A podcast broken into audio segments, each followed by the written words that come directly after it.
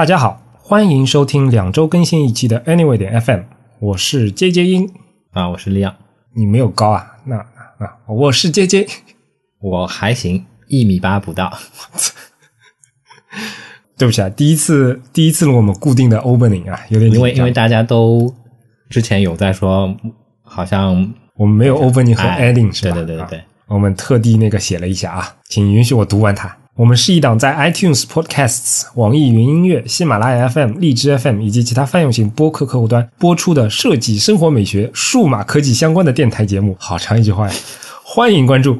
近期我们推出了付费会员计划，购买后您可以自动获得当年 Anyway 的 Meetup 线下活动入场券一枚，以及其他纪念品，并且可在官网获得我们特别为您设计的 X 轴功能，打开更加独特的播客收听体验。欢迎订阅。订阅详情参见官网左侧链接。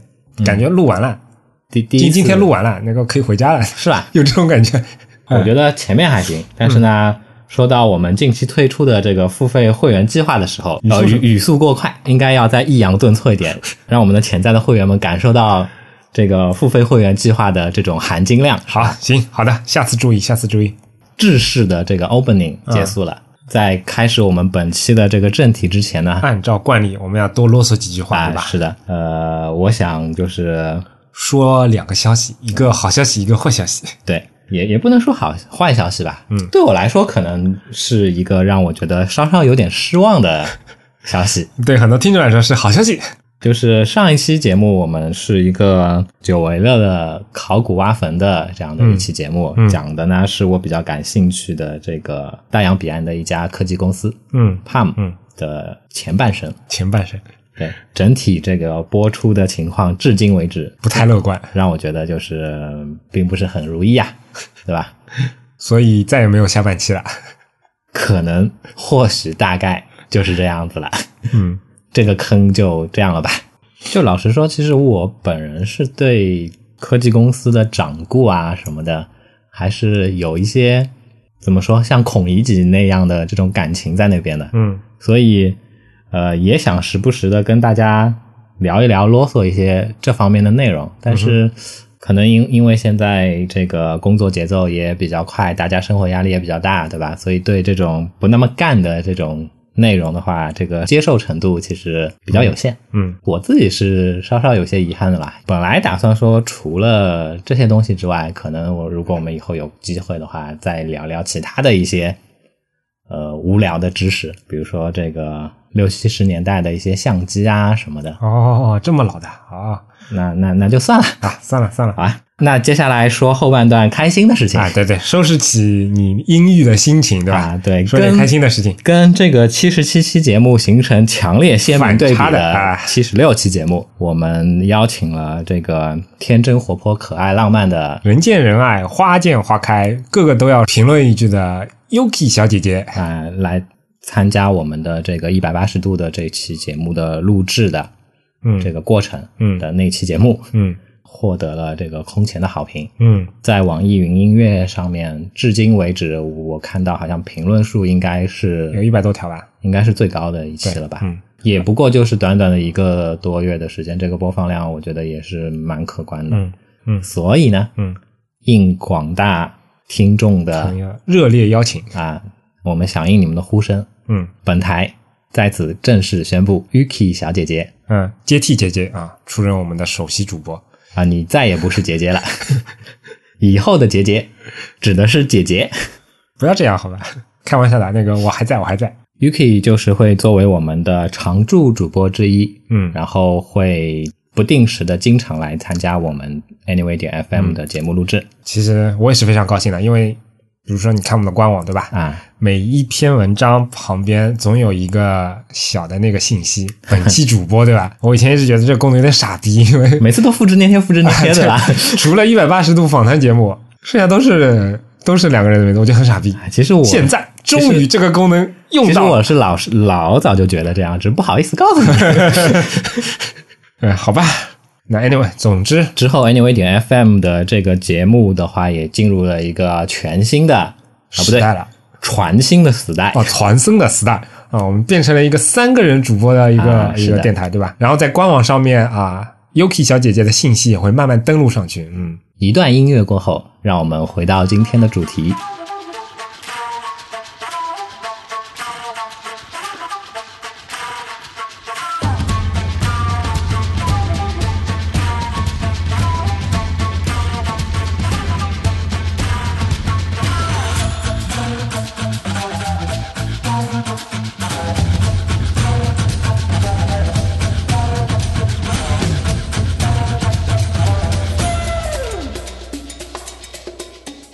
今天容许我做一次恶人，对吧？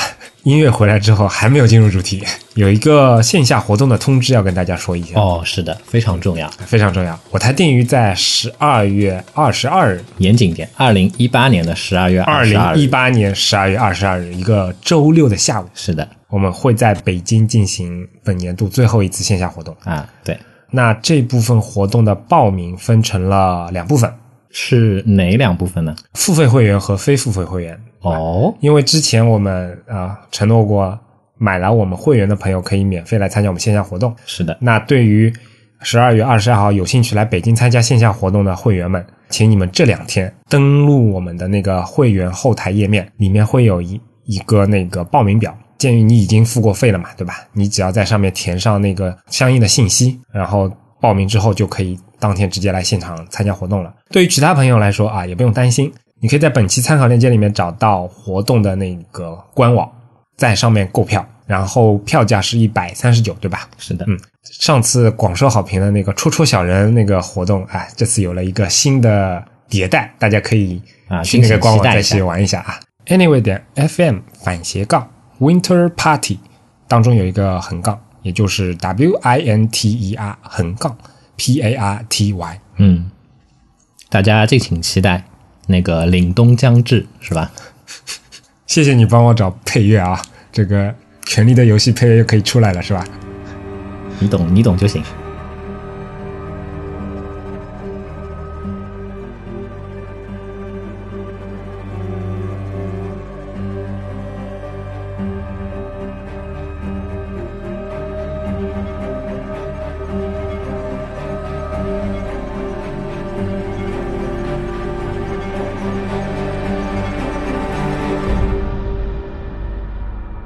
开始今天的主题吧。今天这个话题呢，其实是李昂提出来的。这个话题呢，其实我一开始没懂，因为我我第一次听到这个词。哦，这样子的啊？对，我本来以为它是可能攻击人的一种什么毛病啊什么的。因为我我们节目以前也提到过，我现在对于松鼠的印象非常的不好。哎，怎怎么说？不是那一次我们去英国旅游时候看到那个松鼠，然后它就在在那边不断的攻击人，想要吃那个。东西嘛，哦，好吧，你不说我都没有印象。但后来利昂跟我说了什么叫松鼠症之后，嗯，哎，我突然发现，哦，原来就是这个。这个其实我是非常感同身受的。其实，所以你是这个症状的这个 中晚期患者是吧？其实也不对，我看了你给的参考链接之后，然后结合了那些比较严重的那个晚期的那个症状之后，我发现其实我还情况不太一样。嗯，哎，但这个我们可以稍后再聊。你先跟大家简单定义一下什么叫松鼠症吧。学术上面参考这个 Wikipedia 上面的这样的一个定义，嗯，松鼠症，嗯，呃，也叫囤积病，是一种强迫行为，过度性的呢收购或者收集物件，嗯，即使是一些不值钱啊、有危险性或者不卫生的东西，大概是这么个意思，嗯，其实我想指的这个松鼠症呢，可能是一种类比的关系，或者说是一种比喻，嗯，并不是这个症状的松鼠症，嗯，了解，嗯，对吧？就是一种不自觉的，你会去收集囤积。一些东西的这样的一种行为。那举个例子，我相信现在在收听我们节目的小姐姐们，对吧？你们一定会有这样的一个潜意识，就是永远觉得自己的衣柜里面，嗯，少一件衣服，嗯，少一个包，嗯，少一双鞋子，少一支口红，嗯，这或许就是我们现在在讲的这个松鼠症。那这个病症的范围太广了。是啊，是啊，对。对我来说的话，我永远觉得我皮夹子里面 少一百块钱。你这个叫松鼠症吗？你讲到这个松鼠症之后，其实我第一个想到的是说，哎，这个话题真的挺适合设计师聊聊的，因为一说到松鼠症，对吧？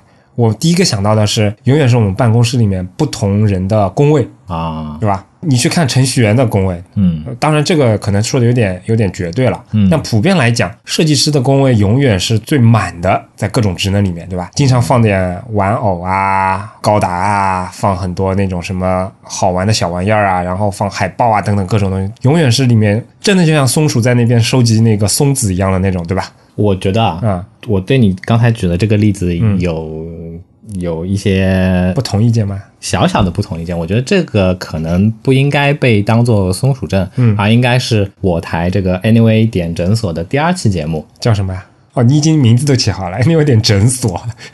我觉得这应该是我们 Anyway 点诊所的第二期节目，啊那个海獭症。你你这个是 Anyway 点诊所，还是 Anyway 点动物园啊？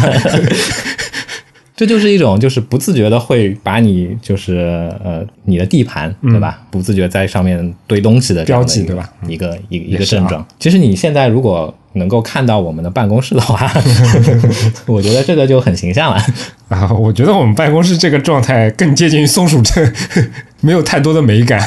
老鼠症，老鼠症。老老，其实我本人来说，嗯这个岔开话题啊，就是熟悉我的朋友，当然我指的是在物理世界 （physical 世界）跟我比较熟悉的一个公司的朋友都知道，我的工位基本上是整个上研大厦数一数二乱的那个工位。所以我以前也提到过，我非常喜欢听到的一句话就是说，工位越乱的人 越聪明啊。这句话我很爱听，因为因为我的工位真的很乱。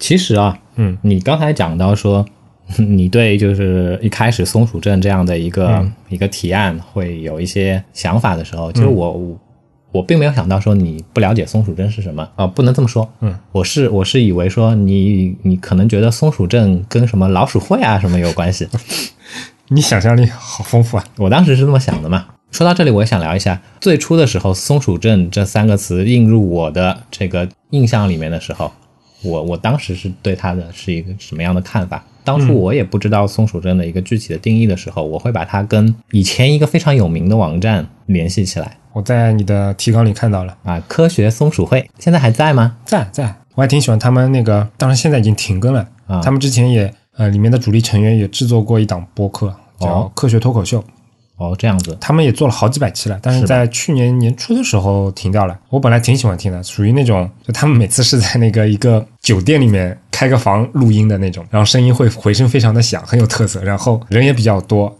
那他们每期录节目的成本还蛮高的，还好吧？开个钟点房又不用多少钱。钟点房啊，你录一期节目，你还要开一整晚吗？钟点房也不是你想开就能开到啊，好吧，那不重要。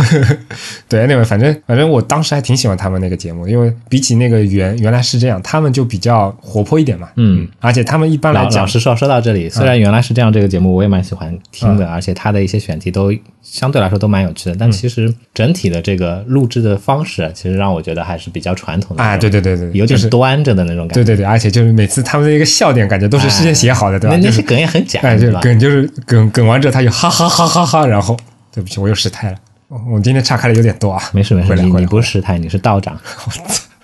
说到哪儿了？前面科学松鼠会，对，嗯嗯然后我当时是用这个 Google Reader 去订阅科学松鼠会的这个节目的。然后为什么会产生这样一个联系啊？是因为科学松鼠会那个时候的他们的这个内容的这个更新频率很快，然后呢，包含的这些相关的这个类型也是五花八门非常多的，所以让我觉得就是看得非常过瘾嘛。嗯然后然后就会觉得，哎，我不知道他们，我不知道他们科学松鼠会自己对于这个嗯 branding 的这个命名形式到底是怎么样形成的。嗯，我自己脑补的感觉就是，它叫松鼠会，是不是因为说希望像呃像那个小松鼠一样，就是就是非常忙碌、非常勤劳的这种感觉？不是啊，他们是说用那个，哎，我印象当中好像是说松鼠要吃坚果嘛，嗯，他们要用像松鼠那样把坚硬的果实剥开，然后获得里面的知识，就是通过一个哦，好吧，差不多这个意思啊。看来我还过度解读了，是吧？哎，说到这个科科学松鼠会，嗯，其实它跟果壳网是就是同源的吗？呃一批创始人嘛，都是那个个十三搞的嘛。哦，这样的啊，说到科学松鼠会，说到果壳网，那不得不提另外一个现在其实已经是如日中天的这个问答类的网站。知乎，对，果科网也好，科学松鼠会也好，这些嗯，这些内容型的这个网站示威，完完全全就是因为这个另一边知乎越做越大嘛。请问这跟今今天的主题有什么关系？这跟今天的主题没有关系，但这跟我台的这个主旨是非常有联系的。我台的主旨就是跑火车，啊，好好好，跑火车，跑火车，嗯，对吧？我台的各位听众，其实你们也可以养成你们猜火车的这样的一个习惯。他们会跑到什么地方去？什么时候停？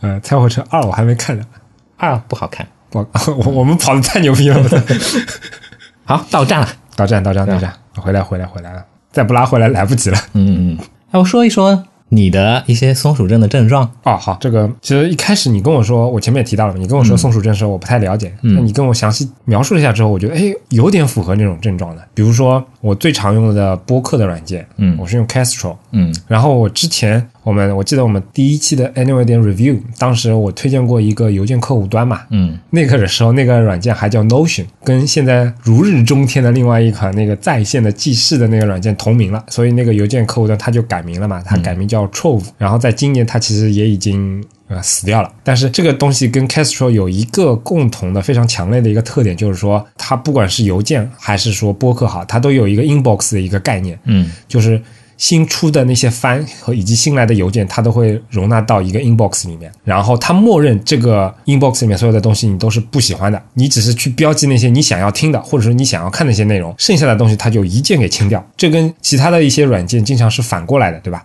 其他的一些软件经常就是说，默认所有东西都是你想要听的，嗯然后慢慢的就是你去掉你不要听的那些东西。为什么我会喜欢这种 Castro 跟 Trove 这种形式呢？因为我就是觉得我很喜欢收集那些啊，我因为我订了非常多的那个，可能订了比较多的那些播客，对吧？然后每次看到他那个东西在那边 inbox 里面塞得满满的那种状态，我就觉得非常的开心。哈哈，这个感受我我其实还蛮相似的。嗯嗯尤其是 Castro，他在那个 inbox 你把它 archive 的时候，那个那个动效，它有就就就就把所有的图标就咻一下子那个清掉了嘛，那种感觉我就觉得有点爽，所以我每次都会攒到一定程度，然后点一下那个 archive。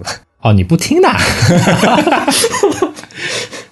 就说了这么长时间，原来不听啊。我跟你说的嘛，就是它 inbox 里面大部分是不听的，然后那我一听的东西我就转移到那个播放列表里面了，啊、那这部分的过程呢，我跟你还是有一些小分歧的。就是你还是会听的，对吧？我也有可能不听，嗯但但是呢，我就把它放在那里。啊，我非常享受这么多这么多内容被铺在那个空间里面的那种满满当当的感觉。接下来我我我也会讲到一个类似的这样的一个情况。刚才你说这个邮件客户端，我正好又想跑一下，嗯，你跑你跑你跑，跑跑跑跑跑，这是一个短期的这样的一个一个一个航线，呃，是叫航线吗？这个火车应该叫车次吧？啊、好吧，啊，就关于邮件客户端，我觉得现在 iOS 端的这个邮件客户端没有什么好选择了。啊，对我只能用 Spark 了，对吧？Inbox 也挂了，明年三月份挂了，对吧？对啊，关键 Spark 真的不想用它，很多地方跟我的这个预期不太一样。呃，跟我的使用习惯，跟我的这个审美的情绪都有非常大的这样的一个出入，嗯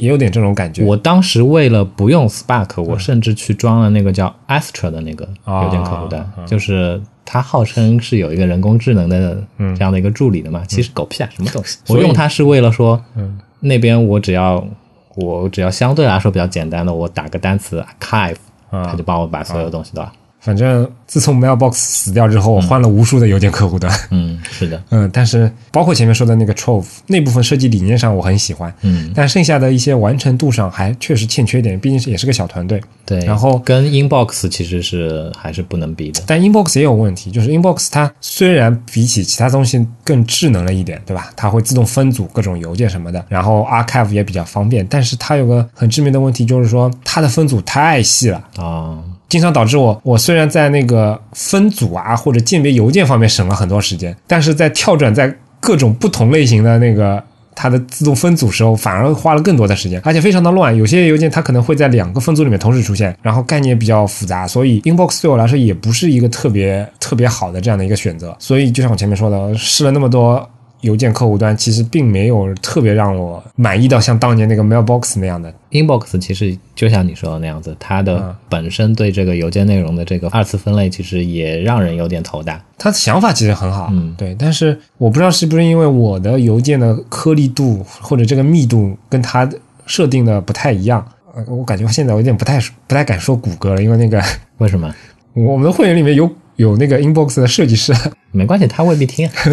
而且上上次说到那个 VS Code，我吐槽过之后，好像也有 VS Code 的那个成员来来来跟我说了，所以我现在克制克制啊，我们火车回来，火车回来。这趟航班对吧？啊啊，不是航班，车次是吧？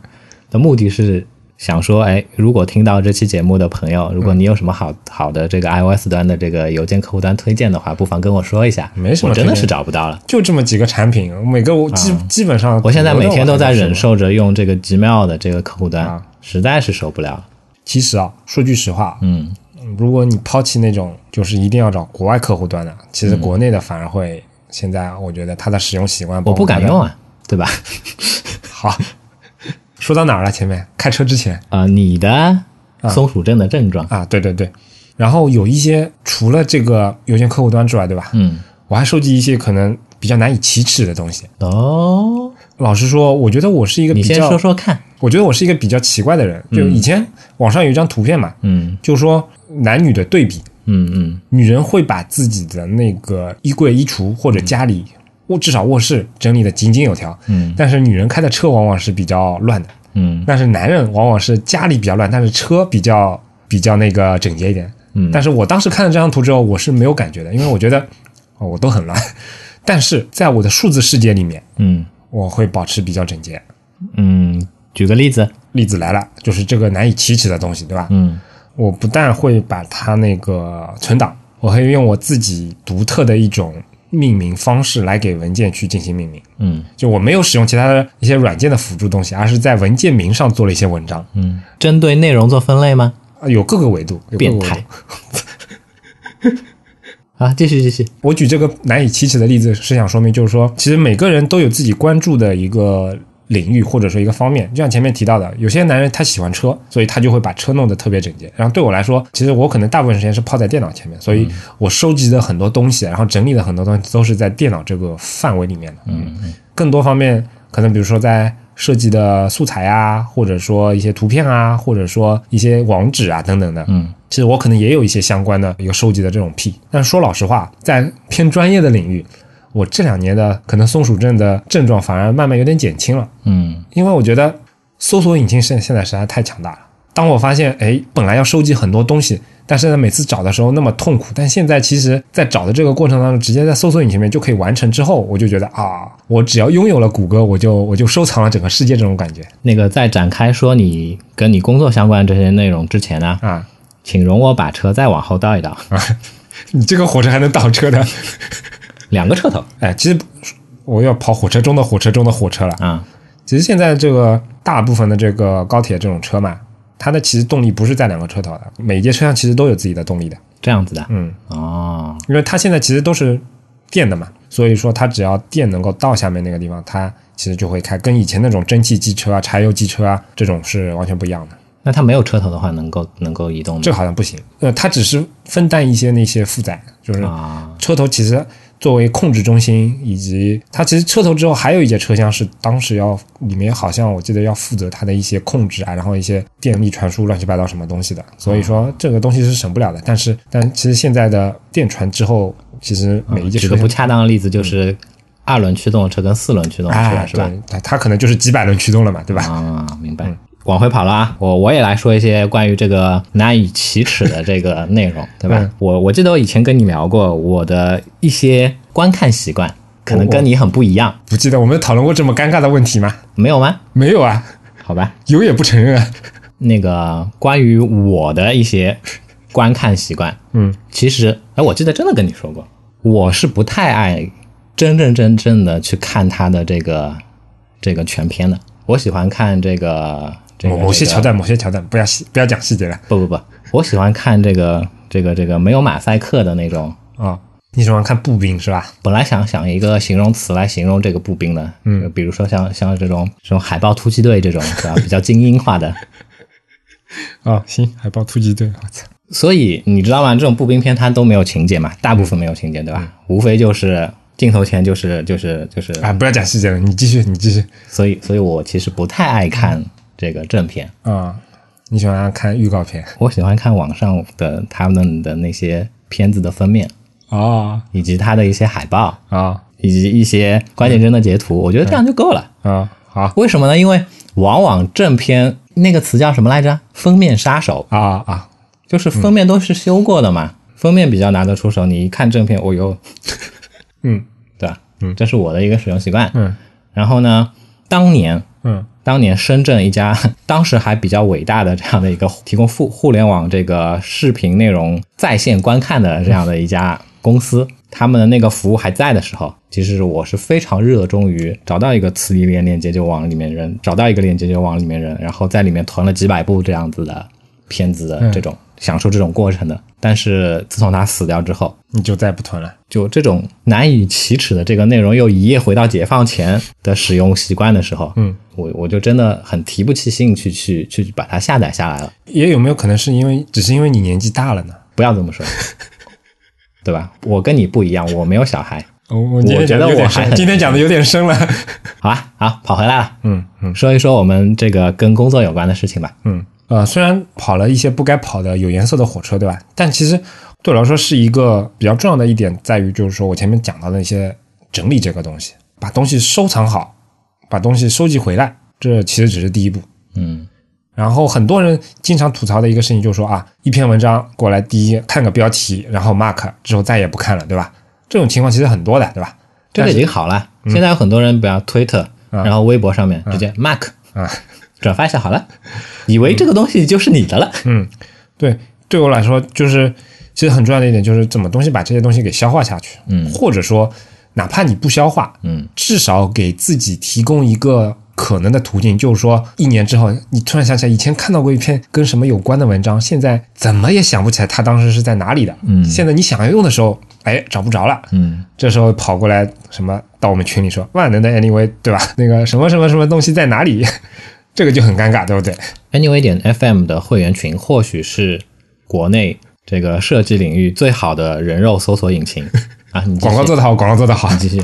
我的意思是说，不管你是宋楚珍早期、中期还是晚期，我觉得最重要的一点是说，你有一个收集回来再再整理的一个二次收集的这样的一个一个环节。如果没有这一步的话，我觉得前面的步骤可能意义就不大了。你索性就放在搜索引擎上面，你也就像我前面说，你就当没有这回事，没有收集这回事。嗯可能对我来说，比如说我现在用 Ego，对吧？嗯我每次回来收集一张图片进去，或者说什么东西进去，我还是会用一些方法，比如说打 tag，嗯比如说整理文件夹，嗯，就我基本上还是会做这一步操作。虽然多了一点额外的时间嘛，但是当你回过头来想去翻找一些东西的时候，其实是很受益的。是的，嗯，我们用的工具不同，但是其实整个这个操作的流程还是比较相似的。嗯刚才你讲讲到，比如说关于这些工作有关的这样的一些松鼠症发病的症状，对吧？我也想再聊一聊关于我自己这边的，嗯然后我想稍微详细一点的去讲一讲，就是这种内容囤积型的松鼠症症状反映在我身上的发病的这个历程吧，吧？行，那我们听一段音乐回来，看看利昂的症状。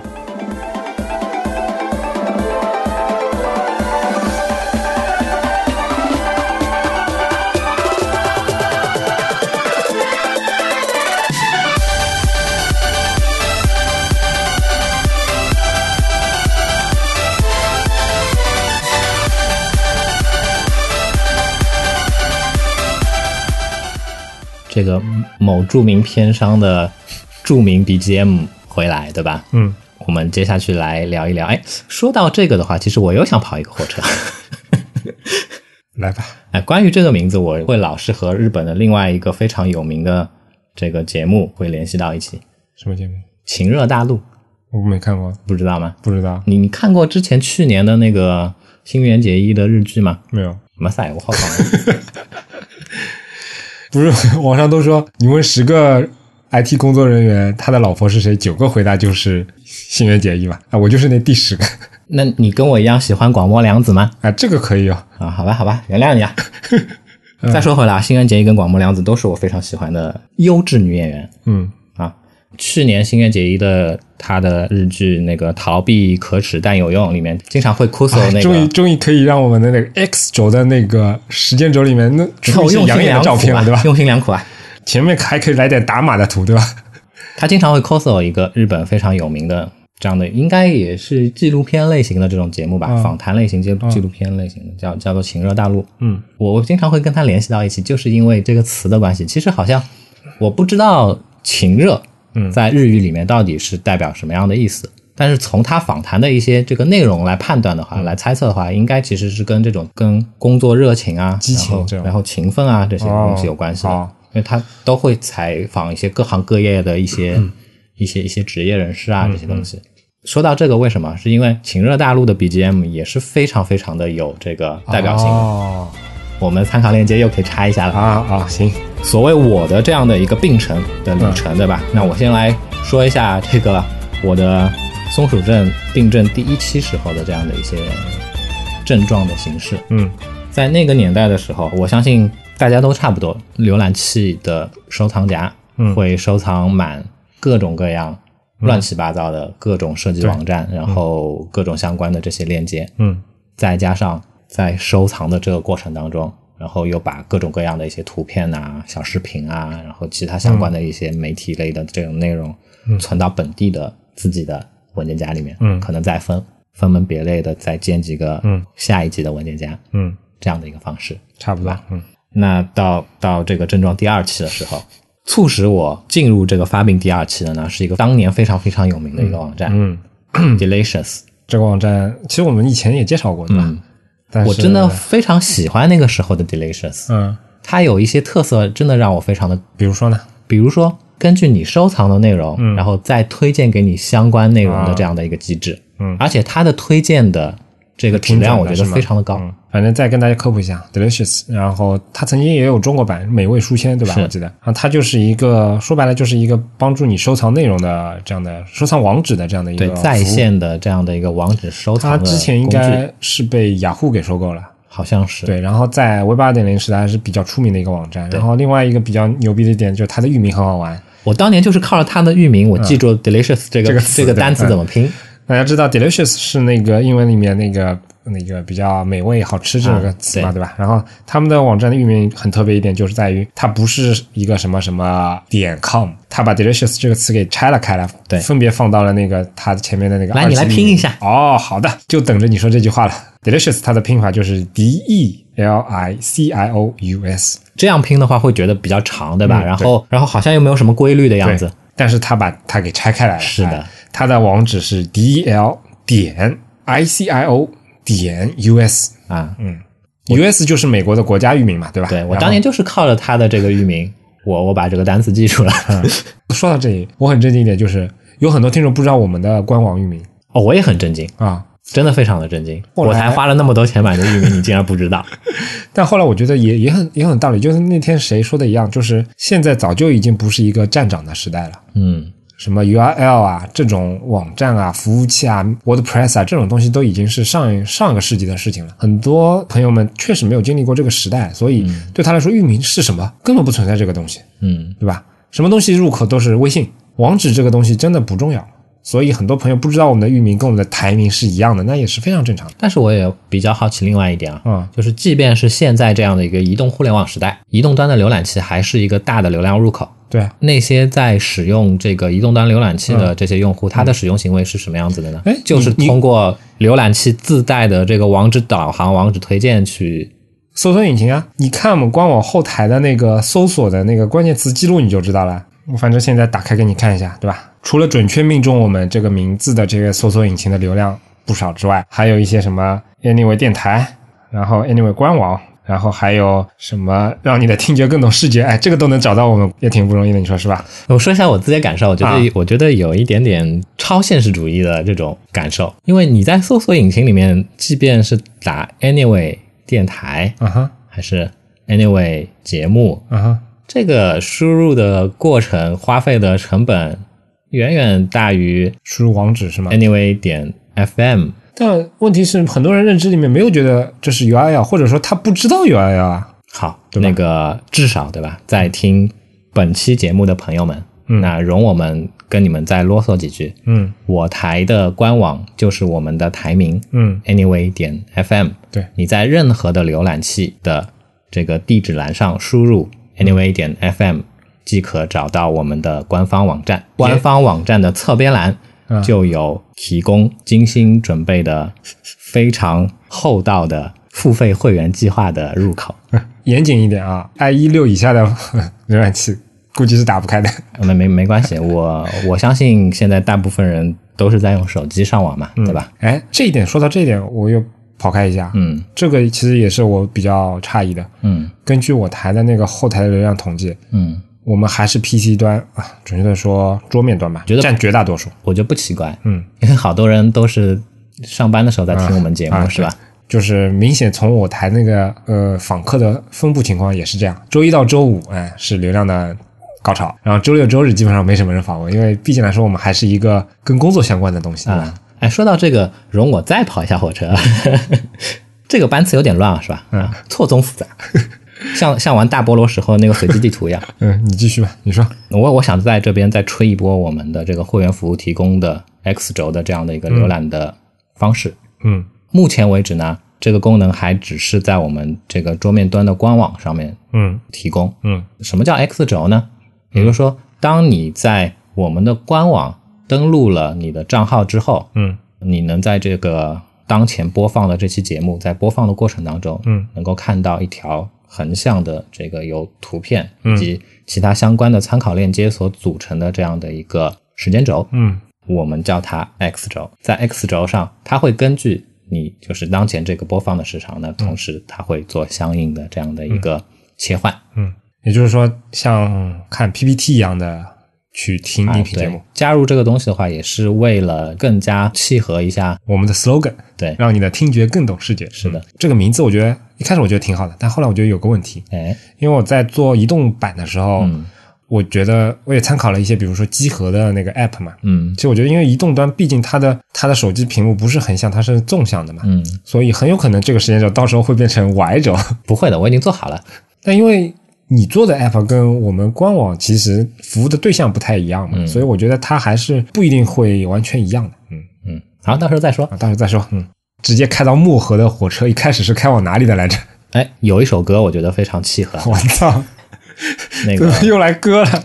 哦，这位歌手好像在中国大陆被封了，是吧？容我容我说一下他的名字，我其实觉得他的歌都非常的好，然后哎他本人其实也是一个非常纯粹的音乐人，嗯哼，陈升。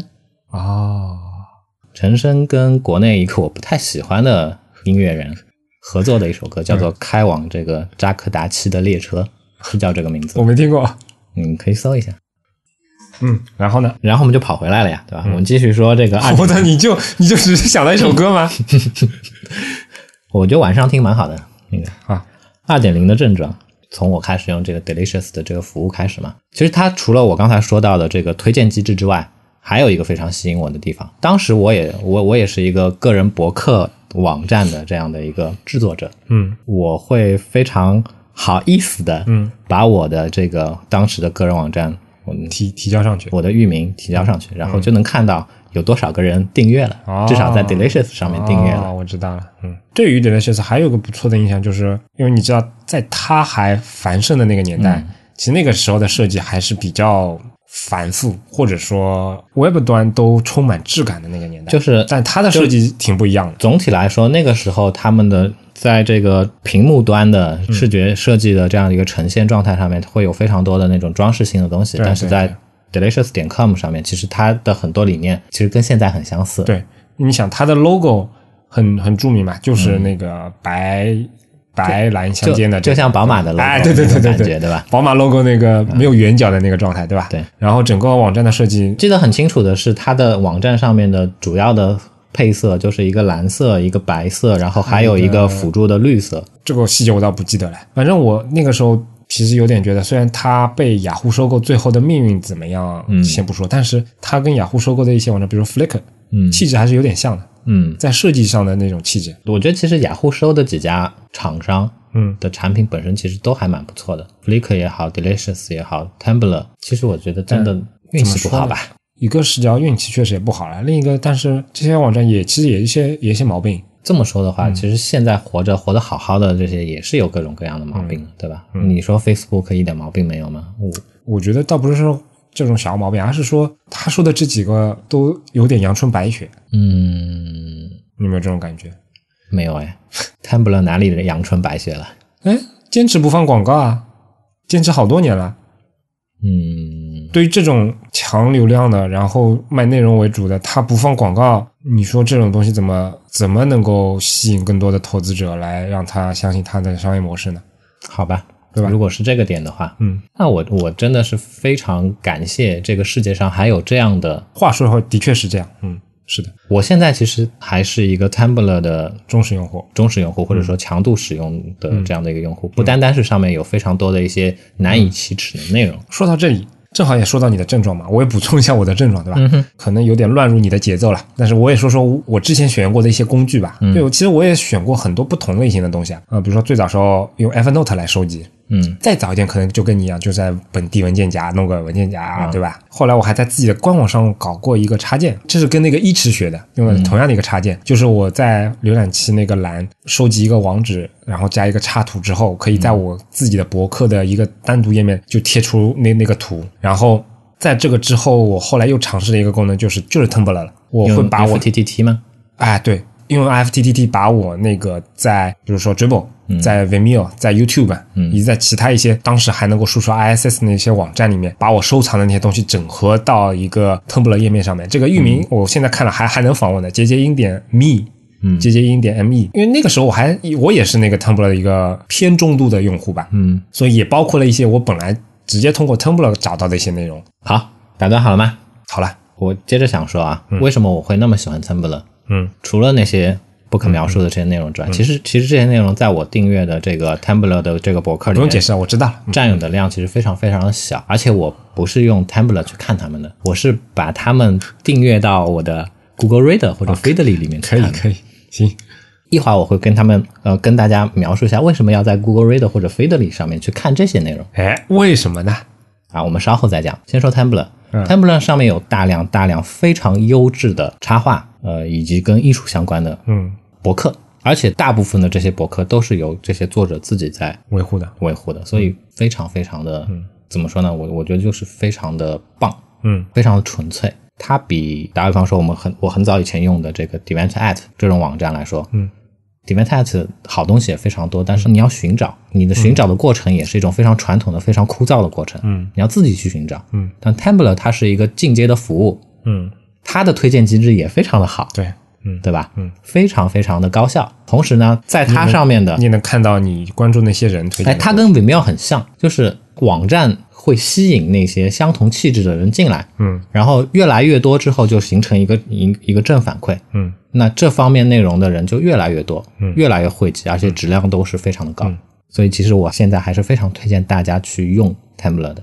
再说回 Delicious 啊，嗯，二点零时候症状其实还是用 Delicious 这种在线的网址书签服务，嗯。配合移动硬盘。嗯。为什么呢？因为在此之前的话，那个年代可能大部分的内容我还是存在本地的嘛，嗯对吧？本地建个文件夹。那有了移动硬盘之后，我就可以带着到处跑了。嗯美其名曰，或者说在潜意识里面告诉自己，哦，这些内容都是我的，是我随身可以带着，我想看就看，其实根本不看，嗯对吧？然后到了这个三期的时候，隆重向大家推出三期时候，我就完全投入这个 RSS 阅读器，嗯，怀抱了。嗯，最早是其实是受你推荐用的抓虾，哎，我还给你推荐过吗？嗯，受你的这个这个蛊惑去用了一下抓虾，但是老实说，我就是不习惯抓虾的整个的版式，嗯所以后来我还是用了 Google Reader。嗯，那 Google Reader 死了之后呢，那自然就转移到 Feedly 去了。对，Feedly 可能已经是目前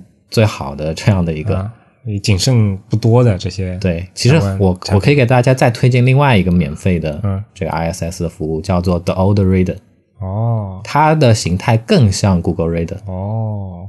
说到这里，可以给大家安利一下，对吧？亮之前在我们的那个 GitHub 上面发过一个啊，他之前订阅的那些 ISS 的一个聚合，是的。其实好久没更新了，但是请大家放心，我刚才说的那些我用 ISS 阅读去订阅的那些不可描述的 Tabler 的那些网址呢，其实都被我洗掉了。对，非常的 safe for work，是吧的？，你可以安心的在你的公司的办公电脑上面打开。但是啊，说到这里，其实我又不得不说了，包括你的那个 ISS 链接，包括前一阵我收到一个听众来信，呃，一个非常严谨的听众，嗯他跟我说他在我的个人博客上面，嗯爱康木上面找了很多友情链接，嗯就很多都失效了，对吧？然后他非常严谨的一个一个截图给我看。嗯我其实当时有点唏嘘，他这么跟我反馈之后，我觉得哎，确实有必要，我要把那些呃已经过期的东西给整理掉。但是我在整理过程当中发现没法整理啊，嗯这一整理，这东西都完了，就一个都不剩了。甚至包括我自己的博客，对吧？我都是现在几个月才想起更新一次的这种，也已经快做古了，对不对？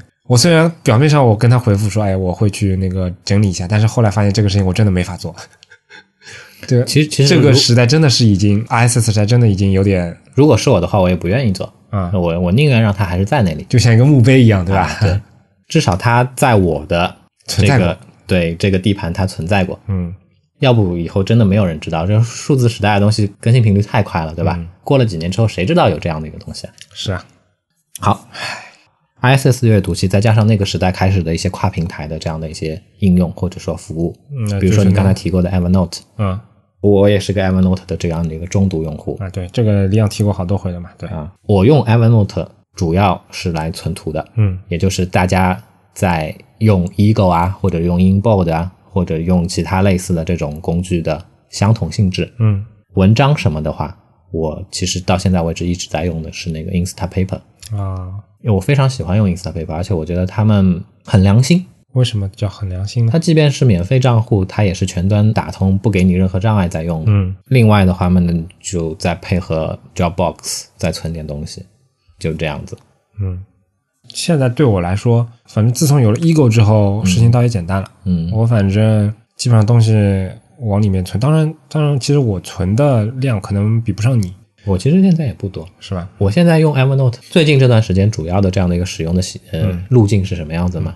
我已经不在桌面端上面用 Evernote 存图了，啊，我在手机上，我在我在我的 iPad 上面去刷 Twitter，嗯。去看 Feedly 上面的一些内容的时候，然后如果看到图片觉得好，嗯。直接用手机的那个那个 Share 的那个功能把它存到 Evernote 里面去。啊，了解，嗯。所以我觉得其实大家都在或多或少的在贬低 Evernote 作为这个年代的这样的一个记事本软件，然后文字编辑器的这样的一个地位。嗯。但其实我觉得到目前为止做的像它这么好、这么全面，以及说跟系统打通的那么的无间的这样的一个 App，、其实还是屈指可数的。嗯你不用它，你的替代方案未必比它好。刚才有讲到嘛，我为什么要用 ISS 阅读器来收藏以及阅读那些 Tumblr 上面那些不可描述的那些网站呢？为什么呢？举一个最好的例子，嗯，我用 Feedly 的话，我会有一个非常习惯的这个阅读模式，也就是打开它的这个 Card 模式，哎，是 Card 模式还叫 Article 模式，就是最大化的把它里面的这个这个图文的内容直接呈现出来的这个方式。然后用这个 Card 还是 Article 的这个模式的时候，看 Tumblr 上面那些网站，因为因为他们的那些帖子基本上就是图没有文字，对吧？那你就可以非常爽的用你的鼠标咵咵咵咵这样滚着看，嗯，我非常享受这个感觉。这其实跟你使用 Google Reader 的那个习惯是一脉相承的吧、哎 Google Reader 就是最早的、非常著名的，就是如果你订阅的数量够的话，你就可以无缝的一直滚滚滚滚滚下去嘛。对，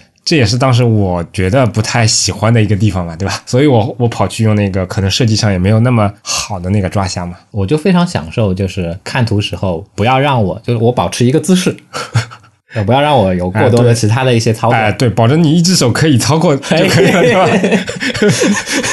你在说什么？我听不懂。我感觉这次要被听众给吐槽了。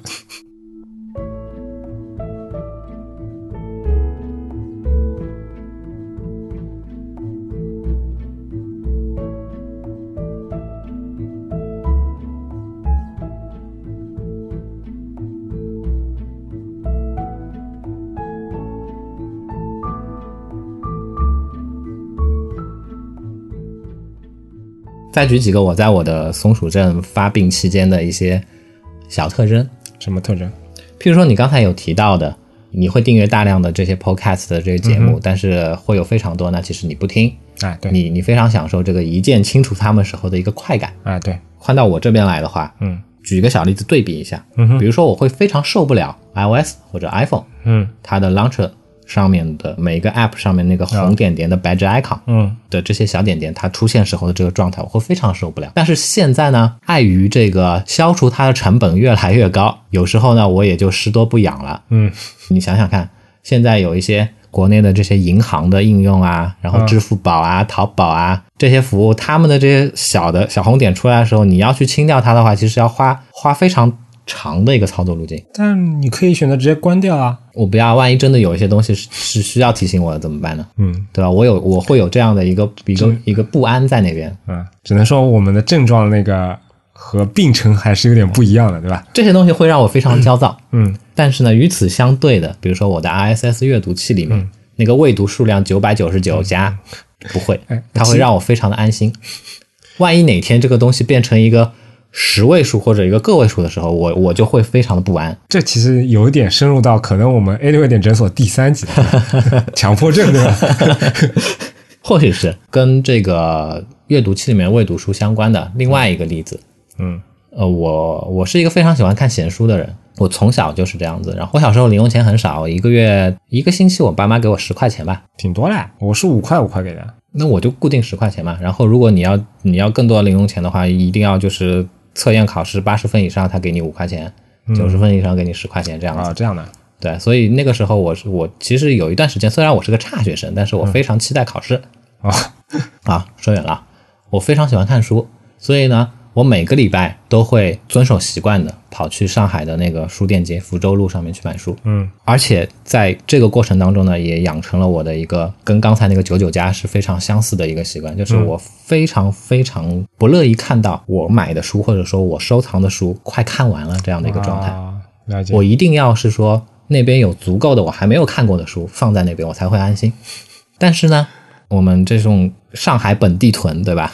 老房子其实居住面积都比较小，嗯然后给到我的我的个人的空间那就更小了。能够给我囤这些实体书的这个成本其实是非常高的，嗯所以呃，有很长一段时间我就不买实体书了。嗯为什么呢？因为我我念大学的时候，那个时候我通过我哥哥，我买了一台二手的 Casio 的一个 PDA，我记得很清楚。那个时候它是个黑白屏，然后三防的这样的一个 PDA，嗯，它是插以前那种就是现在单反相机还在用的 CF 卡，好古老的名字。对，它是插 CF 卡的。当年我买了一张一百二十八兆的 CF 卡，然后在它里面我考了大概五六百本我当时能够找到的盗版的电子书。嗯我津津有味的看，然后非常非常的安心，因为我知道这么多书我一两年都看不完。然后那很自然的，我开始用这个通过看电子书嘛，那很自然的就切换到就是我能够我能够用到的各种看电子书的设备。到最后，我现在是一个 Kindle 的这样的一个忠实的用户。我非常非常喜欢亚马逊中国这个网站，虽然它的网站做的非常烂，对吧？但是它有一部分购物体验，其实我非常的欣赏。比如说呢？比如说一键购买，一键购买，然后不需要做其他的操作，嗯它就能把书推送到你的这个阅读设备当中去。啊，其实想想，我觉得也挺这部分也也挺唏嘘的，就是哎在前面提到的 Delicious 那种时代，对吧？嗯，亚马逊的购物体验，或者说他们在电商领域交互设计上的探索，那是这个每本交互设计书都绕不开的啊这样的一个部分，对吧？他们的每一个，比如说登录注册流程啊。购买流程啊，哪怕这些按钮的排布的位置、大小啊等等，都是无数人去去研究啊、去分析啊。就是那个那个年代，基本上一提亚马逊，大家都都当年如果你是一个亚马逊或者 eBay 出来的背景的话，哎，对那你做电商这一行你无敌啦。对对对，但是这两年你会发现，哎，其实它现在哪怕现在的那个网站，现在那个布局，甚至现在那个按钮的质感，你还能感受到当年那个那个感觉。但你想想，现在的电商的从全世界的角度来讲，重心已经不是在美国了，对吧？在中国这边，大部分的网站这个改版的速度，哇塞，这是这多快！而且他们的体验，他们探索的那些方法，尤其是在移动端的做的这种东西，我觉得这跟亚马逊当年那种已经真的不能同日而语了。我不是说我们这边做的体验多好，对吧？但是，但是我就觉得这个这当中的一些进步的速度，以及在资本力量推动下的这个发展的这个轨迹，我觉得真的是挺奥妙的一件事情。嗯嗯，或许是吧。对，其实我想表达什么意思呢？也就是说，松鼠症这个事情，嗯其实每一个人，不管你是设计师也好，还是一个其他工作岗位的这样一些人士也好，你或多或少你都会有的。嗯然后呢，促使你的松鼠症进一步发展恶化 的这样的一个诱因，其实就在于你囤积的这个过程能 不能尽可能的，就是说简单方便。如果太复杂的话，成本太高的话，那可能你就持续不下去了。嗯，那正好我们喜欢做的这些事情，现在成本其实是每年都在，不能说每年，就是每时每刻它都在降低。嗯即便最开始在讲到的那些小姐姐们囤衣服、囤鞋子、囤包包这样过程，你你现在有电商网站、嗯，电商 App 对吧？淘宝、天猫、京东，甚至这个这个这个 ABB，啊，ABB 这也变成敏感词了吗？我们前面那么多东京热都说了，ABB 你都不敢说。不过说到这个，我觉得这跟松鼠镇也有关的一个事情，我觉得也也挺逗的，就是呃这两年啊，小姐姐们在某宝上面，为什么要说某宝？在淘宝上面，比如说那个购物车，比如说那个抽锦鲤清空购物车，对吧？其实这个词我觉得什么东西啊？就清空购物车这个行为，你知道吗？不知道，就是你你详细描述一下。清空购物车，就是说在以前，嗯或者说在网站设计的意图里面，嗯。你想要收藏一个商品，它有收藏链接，嗯。但是淘宝的收藏的入口以及回溯收藏的内容的入口非常的深，嗯，所以有很多人是把购物购物车当做收藏夹。来用的。嗯之前淘宝或者说天猫或者说阿里吧，他们有一个活动就抽锦鲤，就是当时他们那个运营活动就是，如果你达到全国多少多少名次的话，他帮你清空那个哦，这样子的啊。清空对，但是这个词其实我以前跟很多人都讨论过，我说清空购物车不是只要一键就能直接清空了嘛？就是在我的理解当中，清空购物车是指是指把这些东西从你的购物车里面删掉。哦你有这种感觉吗？我没有这种感觉，但是你说的这个例子呢，跟我想的又不一样。我以为你说清空购物车，啊比如说是，哎，那个情人节又快到了啊然后让你的男朋友清空你的购物车。现在清空购物车都是这种意思嘛？但是我这种遗老、遗孤、遗老给我的历史的那种感觉，就是它应该是删掉所有的内容，而不是购买所有的内容啊。那如果换做你的，话，你会用什么样的一个词来代替这个清空呢？你的意思是说那个用哪个动词来形容说把所有的购物车里面都、都都买回来是吧？嗯哎，这个好问题啊，叫买断，我操，啊，这个可以。我觉得有点血腥啊。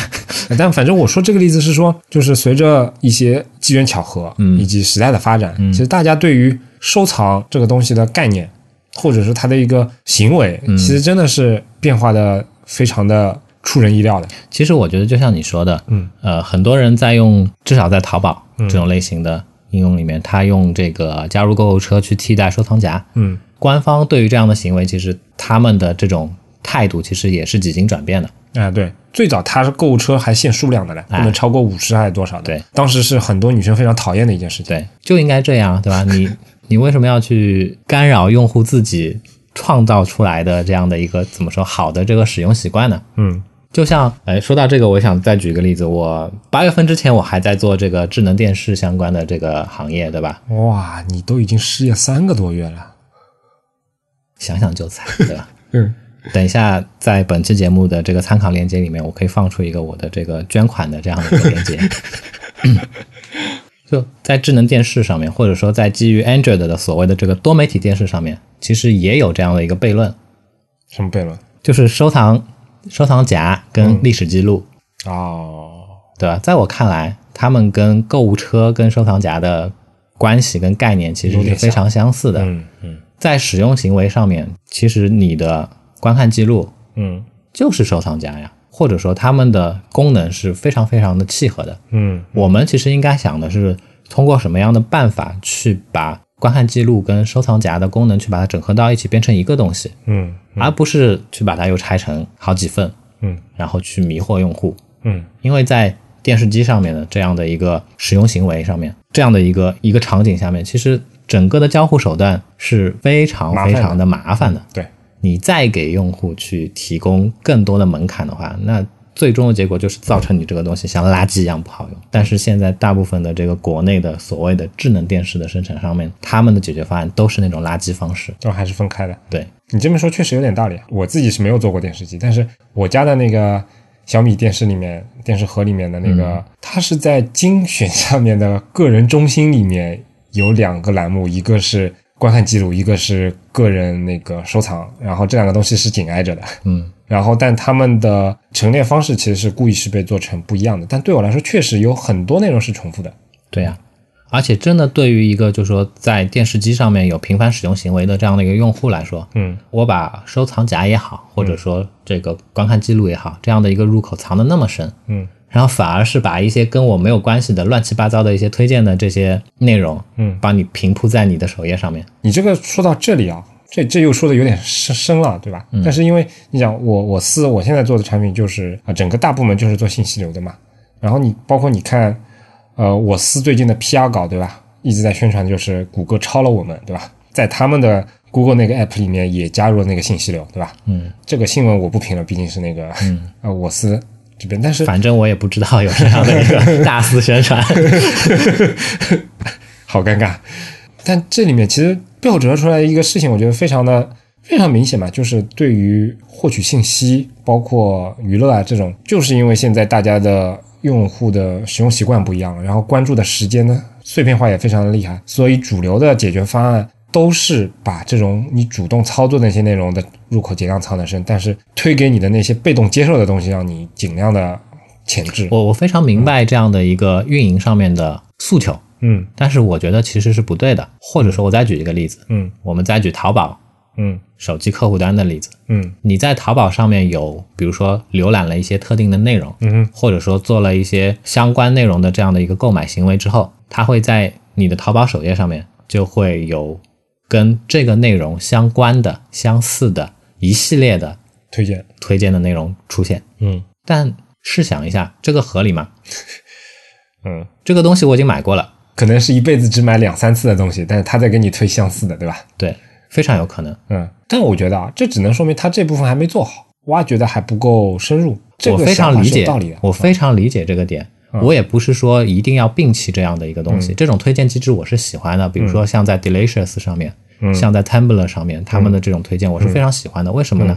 它很克制，嗯他没有把所有的浮面都在干这件事情，他只是批了一个一个角、一个角落、一个一处空间去做这些事情，其他的地方呢，该干什么还是干什么。这是一种我觉得啊，在做这个产品上面的一种克制的行为，然后是一种尊重用户的方式，同时呢，也是希望说通过我的克制行为，能够带给用户一些他呃我们希望带给你的一些推荐的内容的这样的一个比较好的平衡的方式。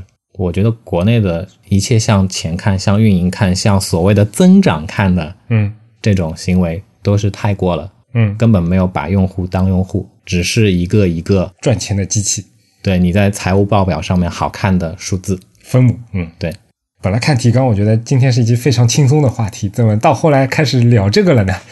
那我们再聊 这不是我点轻松擅长的话题吧。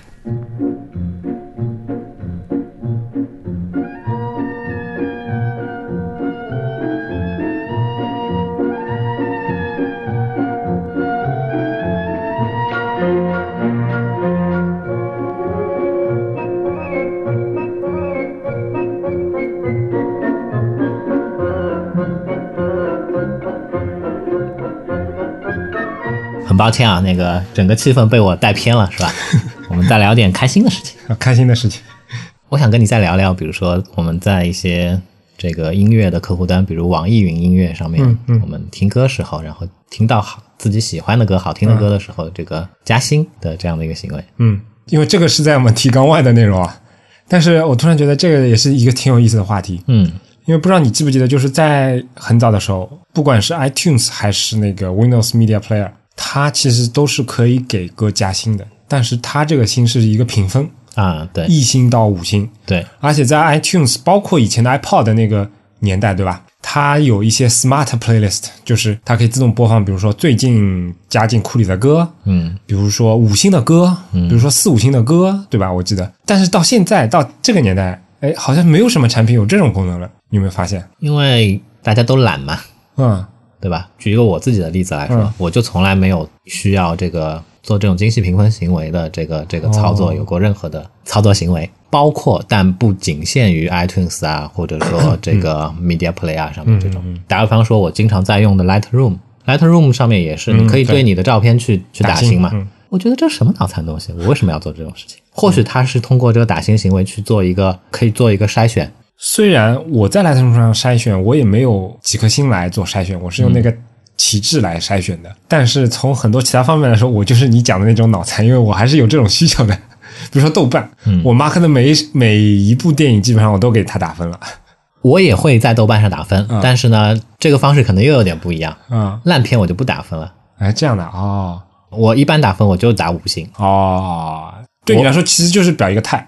啊。我我可能是一个很主观的人，比如说比如说前两年过年时候，周星驰先生的那个周星驰先生监制，美人鱼还是什么？还不是美人鱼，周星驰先生监制，徐克导演的那个《西游》哦，伏魔录还是降魔录还是什么的？啊，那那个片子，嗯，虽然里面的那些主角对吧很熟悉，对吧？不熟悉，啊，不熟悉啊？好吧，不熟悉那些流量流量小生，我一个都不熟悉。啊，好吧，但是我觉得他们在这部片子上里面的这个表演的行为，嗯，其实蛮符合这个片子的气质的，以及说整个电影的给我的这个感受，我觉得都还蛮好的，是一部我心目当中的周星驰电影，所以我会给他五分。啊，然后美人鱼也是，大家都都骂美人鱼，嗯，那我觉得还不错，除了邓超很做作之外，我还是给他五分。嗯，呃，当然里面有三分是给周星驰先生的，但是真的那些我不喜欢看的片，我只会在豆瓣上面提一句我看过了。OK，我来说说我的心路历程啊。这个确实不同软件呢，它的使用场景差很多，没有办法同类比较，而且每个人使用习惯不一样。但是我觉得对我来讲，嗯精细，我想要精细化评分的一个原因在于说，对于我喜欢的那些东西，确实有一些等级的分层的。有些歌啊，我觉得呃还不错，但仅限于还不错。但在我心情很好以及心情很不好的时候，我只想听那些我最喜欢的歌。然后这个时候我就希望有一个更精细化的一个评分。就是当我平常的时候随便放放歌的时候，那就放我所有打过星的，对吧？但如果在一个特定的环境下，我就想听那些我打过五星的，我有一种这样的一个潜在的这样的一个需求吧。我我只能说你是一个非常细腻的人。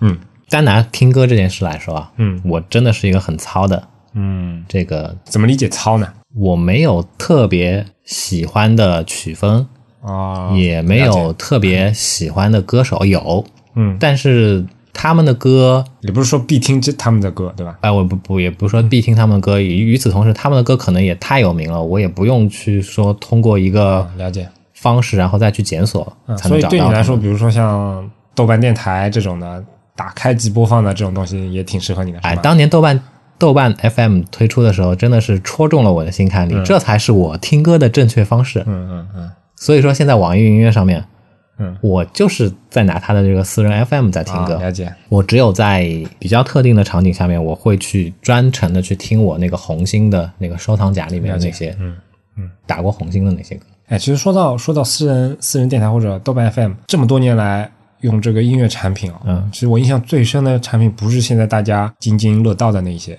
而是一个非常现在也已经成为历史注脚的一个产品，嗯潘多拉。哦，我我以为你想说 Last FM 呢。哦，那但那个不一样，那个它是更倾向于说它记录你的一些之前的一些内容啊，然后随机再播放一些什么的，就就可能目的还不太一样，毕竟他自己很多都不提供内容的嘛。嗯嗯啊，哇，拉 C F 好好古老啊，哇塞！Last FM 当年我我喜欢去用它，我尝试去用它，我我经是因为经常用的，我当时真的是重度用户啊，当年是因为那个 Louis Manti 啊为他画了 icon 嘛。哦，我操，还能这样？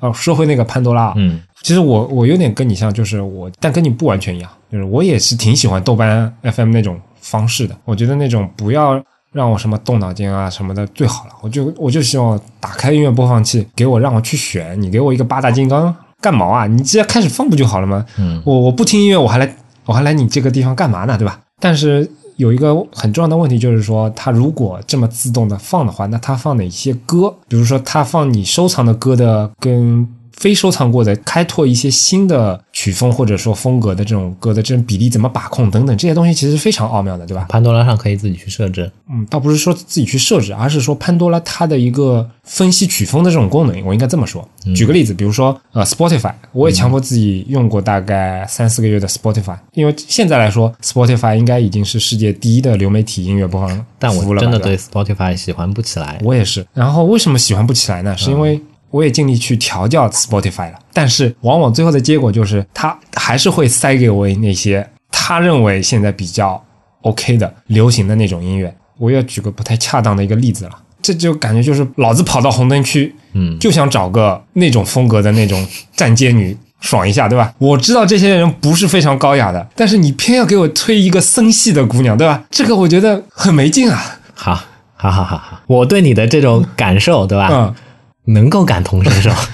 但是当年第一次用 Pandora 的时候，我当时真的是非常喜欢这个服务，因为它其实是介于豆瓣跟现在那些私人电台之间的。比如说，它可以从一首歌出发来开这个电台。我点了一首 YouTube 的那首歌，搜搜到了这首歌，然后开始播放。接下来的歌都是按照这首歌的风格来走的。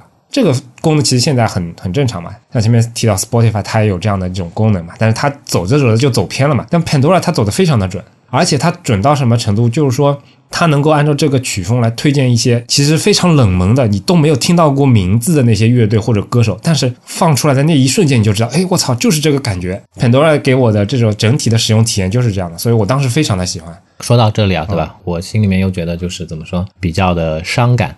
比较的失落。你再举的这个例子，其实跟刚才说到的说到的那些电商网站的这个例子，其实非常非常像。现在最主流的这些产品的他们的产品设计师们，嗯，他们都是世界上应该是这一行最聪明的一群人，嗯，他们不可能不懂得这个用户到底要什么。但是我觉得他们大部分的。在做这些产品时候的一个考量的范围，完完全全是向着钱看的，嗯，向着这个投资回报的这样的一个越高越好的这样的一个方式去看的。所以说，Spotify 这种它才会给你夹带大量的私货进去。他认为现在火的这些歌，因为它满足你，它满足你的需求，并不能最高回报的带给他回报。嗯嗯。那现在新的那些。主打的主推的那些新歌，可能在宣传啊什么什么上面的那些投入，就是能够带给他更更实际的东西。我觉得也也有点道理啊。说到这里，我还想还想再次就是怎么说呢？感谢世界上还有 Feedly、Tumblr 这样做产品的公司。嗯，感觉是个很好的结尾。嗯，我会尽自己的所能让他们活下去，活下去的。好了，差不多了吧？哎，等一下，还有什么？话锋一转，嗯，我觉得。我台其实也是有机会做成这样子的哦，但是呢，说在此之间还是想继续安利。你 这个广告有点多，ending 里面有有有广告内容了，好吗？好吧，ending 了。嗯，好吧，今天就就先到这里吧。嗯，再次跟大家说一下那个线下活动通知啊，呃，十二月二十二日在北京有我台的那个线下活动，详情请访问那个网站，嗯，annual 点 fm 反斜杠，然后 winter 横杠 party。好，那今天就到这里吧。感谢大家收听我们的节目。如果想要获得更好的收听体验，不妨尝试我才推出的付费会员计划。详情请见官网 annual 点 fm 反斜杠 member m e m b e r。